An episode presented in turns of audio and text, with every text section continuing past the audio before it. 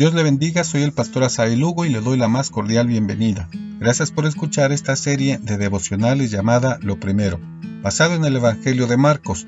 Hoy, 15 de septiembre del 2021, le invito para que juntos leamos Marcos capítulo 4, verso 24.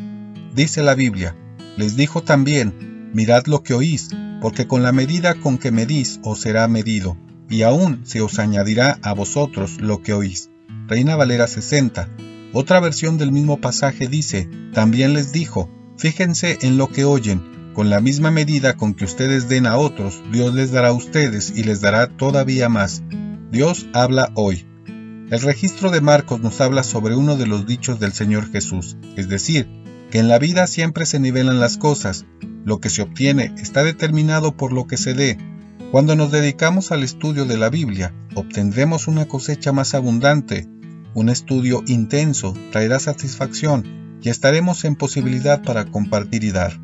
A todos los que oyen, que reciben las buenas nuevas de Dios, Jesús dice que se les añadirá más verdad espiritual. ¿Cuáles son las enseñanzas para nosotros en este día? Como cristianos debemos ser receptivos y ser enseñables con el Evangelio y los desafíos que nos presenta. Cuando escuchamos a Jesús podemos tener la oportunidad de decidir de aceptar el Evangelio o no. Sin embargo, al aceptarle se cumple la promesa de Dios, que somos parte del reino de los cielos.